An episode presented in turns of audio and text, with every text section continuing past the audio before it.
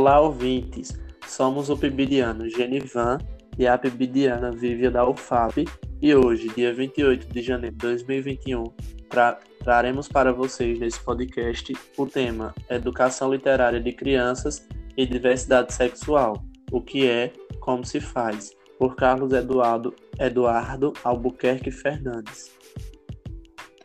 As obras para crianças e jovens podem cumprir um papel estético e social de formação de leitores, bem como atender às necessidades de discussão de temas em ascensão. Dentre eles se destacam o respeito às diferenças, incluindo a diversidade sexual e de gênero.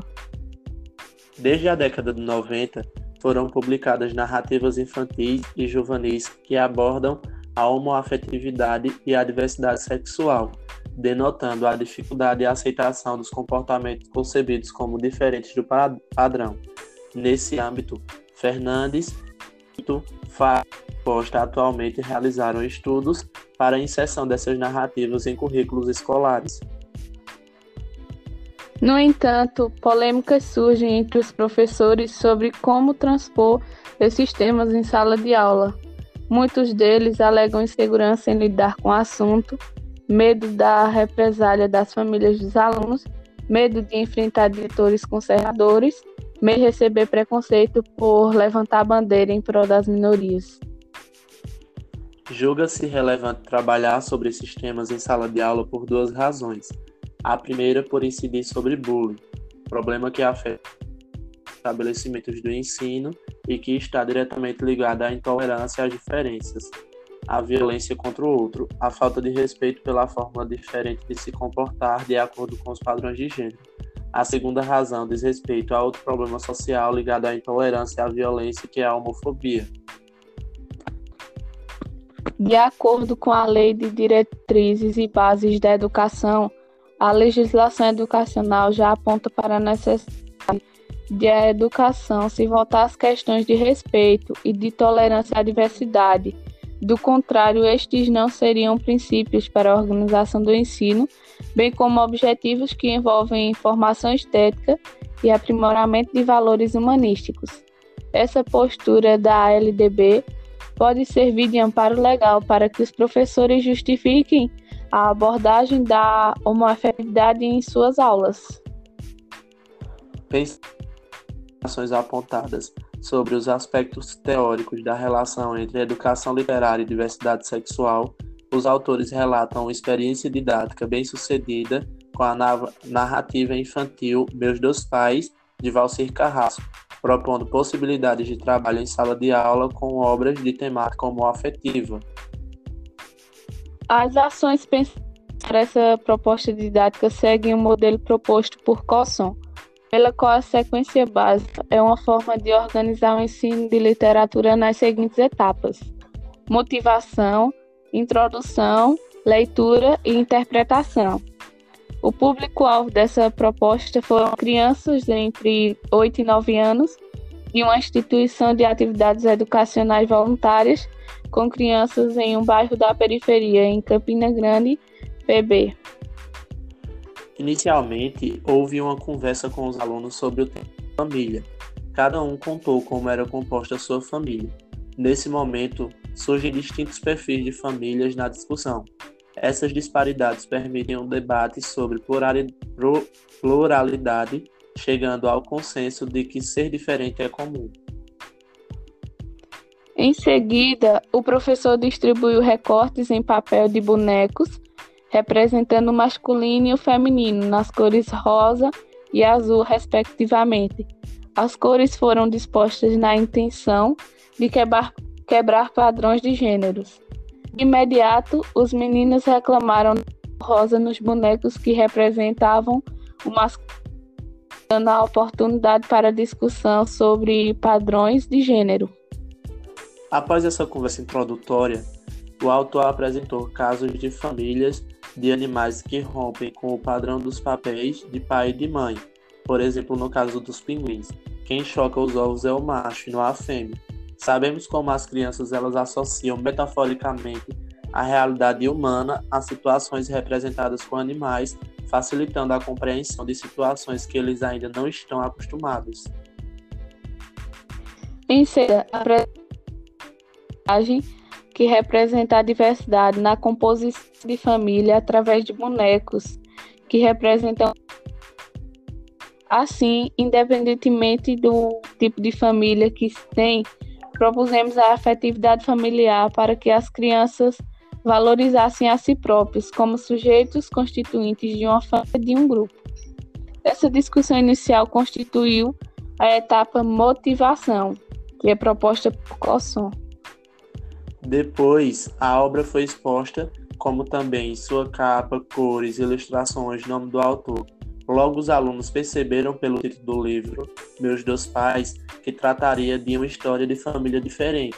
Os alunos relataram famílias compostas por pai e avô, pai e tio, mas não haviam relatos de família homoparental.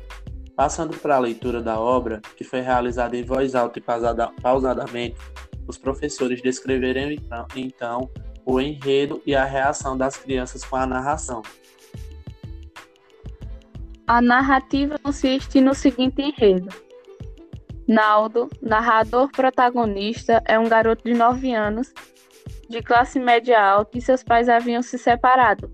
Então ele passa a descrever sua vida de filho e pais separados, ficando com a mãe na semana e com o pai no fim de semana, até que surge um novo personagem, o Celso, apresentado pelo pai de Naldo como amigo e que morava com ele.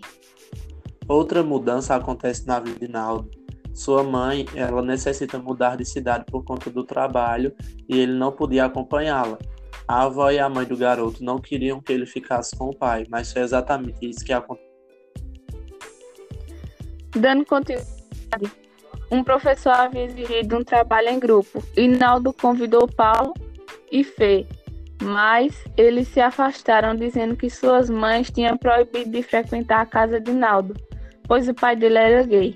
Essa revelação causou um estado caótico de personagem ao receber a notícia. Os alunos ficaram surpresos com a informação. Alguns riram, tinham Outros perguntaram o que é gay, outros se adiantavam e diziam que ser gay é ser mulherzinha, bicha. Nesse momento, o professor fez uma pausa. As pessoas que namoram pessoas do mesmo sexo são gays, mas que isso não significa ser inferior. Após a polêmica estar mais controlada, o professor continuou a leitura. Naldo destaca alguns relatos de bullying e violências que sofriam. Muitos relatos sobre essa prática surgiram dos alunos e começaram os debates sobre esses casos. O professor passou a questioná-los sobre os momentos que já foram discriminados e se eles se sentiam bem com isso. Muitos casos de agressões verbais em contexto escolar foram contados e ninguém se sentia bem com tais atitudes. O professor aproveitou esse momento de reflexão de Naldo sobre o pai e foi discutido o que é estereótipo de gay ser afeminado. O professor comentou com os alunos que a forma de se comportar não significa que é gay, e muito menos o gosto por brincadeiras praticadas por meninos ou por meninas. E então deram continuidade à leitura. Naldo discutiu com o pai e foi morar com a avó. O aniversário de Naldo se aproximava e sua mãe chegou. Após alguns doces da festa, ela sentou com o filho e disse que o pai e Celso viriam para a festa, o que deixou Naldo chateado. A mãe do garoto expôs falar que sugeriam a ideia de tolerância e respeito e que intolerância e preconceito são errôneos, pois são desrespeitosos e prejudicam o próximo. No dia da festa, a turma da escola inteira estava presente mas o, aniversário ainda estava sem bolo, até que chegaram Celso e o pai do garoto segurando o bolo, que havia sido o presente deles. Nesse momento, Naldo encheu seu coração de felicidade e deu a primeira fatia do bolo para Celso, dizendo que ele também era seu pai e que o mais importante era ter uma família que o amava. Este é o desfecho da obra. Após o término da leitura, foi debatido, debatido se os alunos gostaram da obra e as crianças elas demonstraram maior aceitação ao tema. Após a leitura, foram realizados os elementos da narrativa. Esse relato demonstra a possibilidade de se levar a uma obra literária infantil com a temática homoafetiva para a sala de aula, sem incorrer em entraves de ordem preconceituosa, mas justamente promovendo um novo olhar, uma nova possibilidade de ser, de entender o outro e de compreender a diversidade humana como forma de constituição do sujeito, da sociedade, das famílias e das relações interpessoais. Bom, pessoal, finalizamos aqui esse podcast. Nós esperamos que essa pequena explanação tenha levado algum conhecimento até você e que sirva de base para futuras pesquisas. Até a próxima. Tchau, tchau.